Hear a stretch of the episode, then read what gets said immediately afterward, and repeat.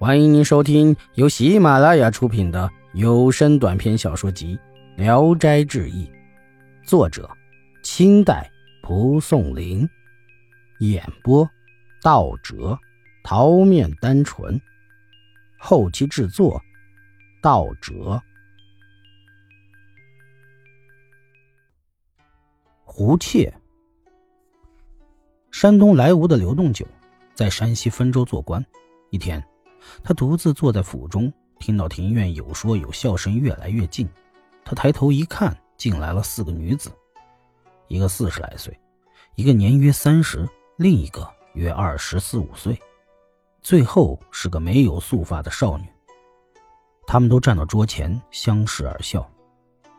刘公早知道官府里有很多虎，因此就不理他们。过了一会儿，少女拿出一条红纱巾。开玩笑般的扔在刘公的脸上，刘公拾起来扔到窗下，仍然不搭理他们。四个女子一笑走了。一天，年纪最大的那个女子来到了刘公的房中，对他说：“我妹妹与你有缘分，请不要嫌弃她。”刘公随便答应了一声，女子就走了。转眼功夫，他领着一个丫鬟拥着少女走来，让少女与刘公并肩坐下。说：“你俩真是一对好伴侣，今夜就成亲吧，好好伺候刘郎。我先走了。”刘公仔细端详那少女，艳丽无比，便与她欢好了。又问女子的来历，少女说：“我不是人，可实际是人。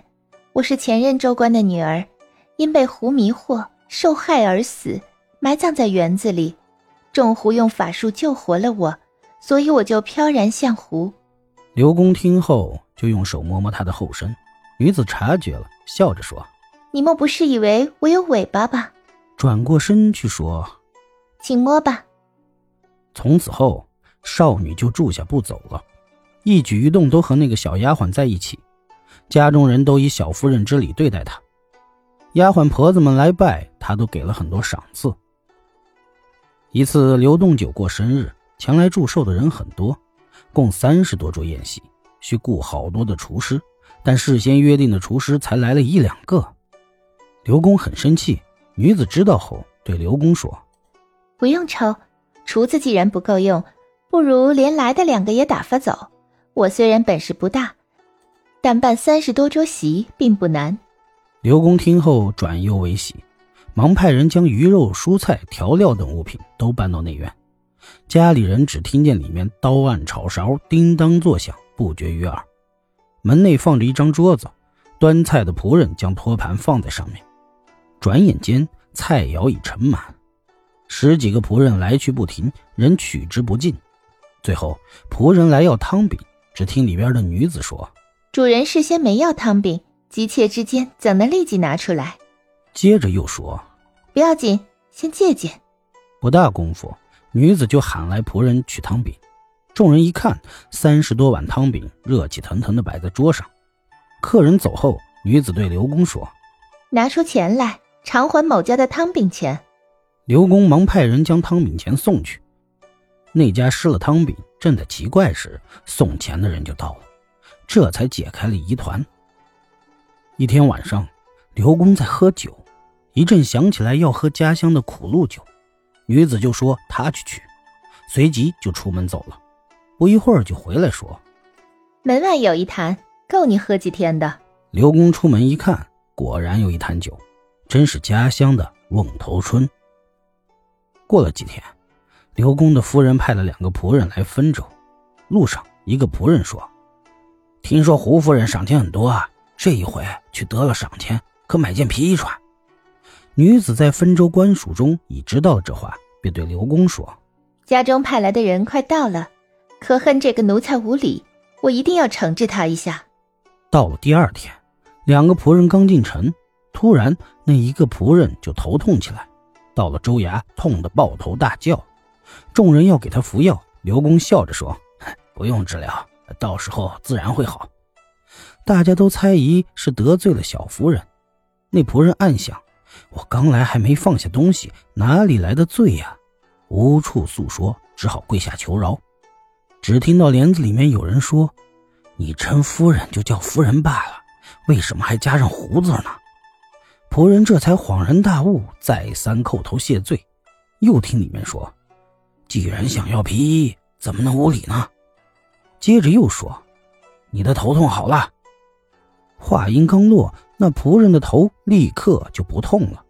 他连忙拜谢要走，忽见从帘里扔出一个包过来，里面说：“这是件羊羔皮衣，你可拿去。”仆人解开一看，包里是五两银子。刘公问起家里的情况，仆人回说家里一切平安，只是某日少了一坛藏酒。计算一下丢失的日期，正是女子取酒的那天晚上。大家都惧怕小夫人的神力，称她为圣仙。刘公还为她画了一幅肖像。当时张道一为分州的提学使，听说这件怪事便以老乡的名义去拜见刘栋九，并要求见小夫人一面。女子拒而不见，刘公就拿出他的画像让张看，张强拿着就走了。张回府后将画像挂起来，天天对着祈祷说：“以你的天资和气质，跟谁不行？偏要跟一个白发老头子。我哪一点不比刘栋就差？为什么不来见我一面呢？”女子在周府里忽然对刘公说：“张公对我无礼，得稍给他点惩罚。”一天。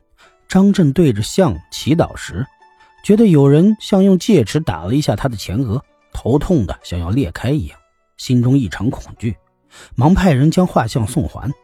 刘公故意询问原因，来人隐瞒实情，不说真话。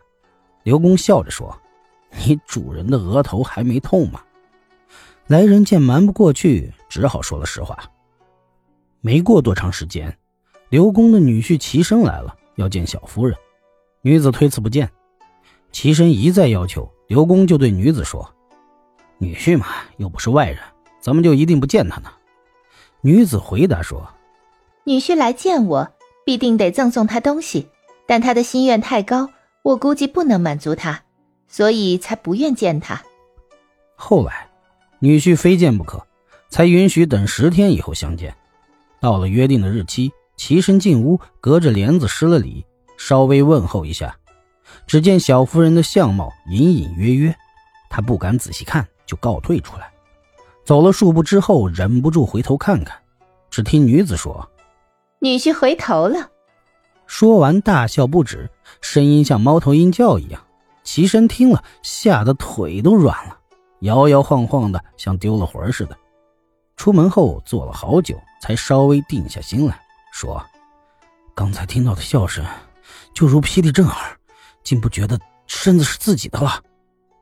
不一会儿，一个丫鬟奉女子的命赠给齐生二十两银子。齐生收下后，对丫鬟说：“圣贤与岳父大人住在一起，难道不知道我向来挥霍诚信，不习惯花小钱吗？”女子听到这话，说：“我早知道他是这种人，我不巧现在钱袋空了而已。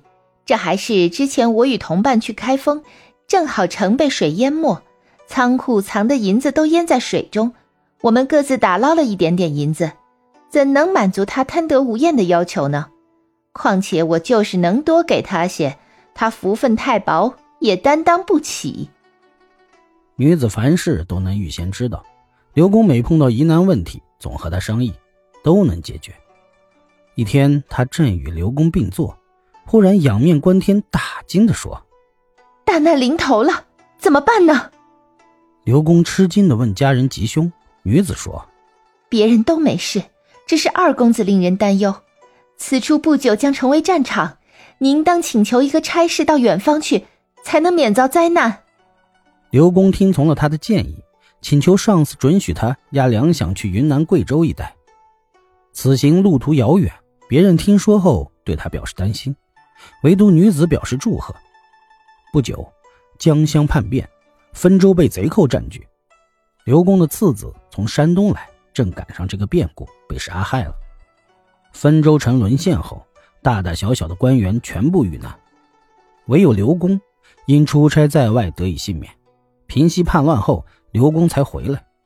后来他被一场大案牵连，受到处分，穷得吃不上饭。当权者又多方敲诈勒索，因此刘公就想一死了之。女子就劝他说：“不要犯愁，床下还有三千两银子，可以用来过日子。刘公高兴的问：“你从哪里偷来的？”女子回答说：“天下无主的东西取之不尽，还用得着偷吗？”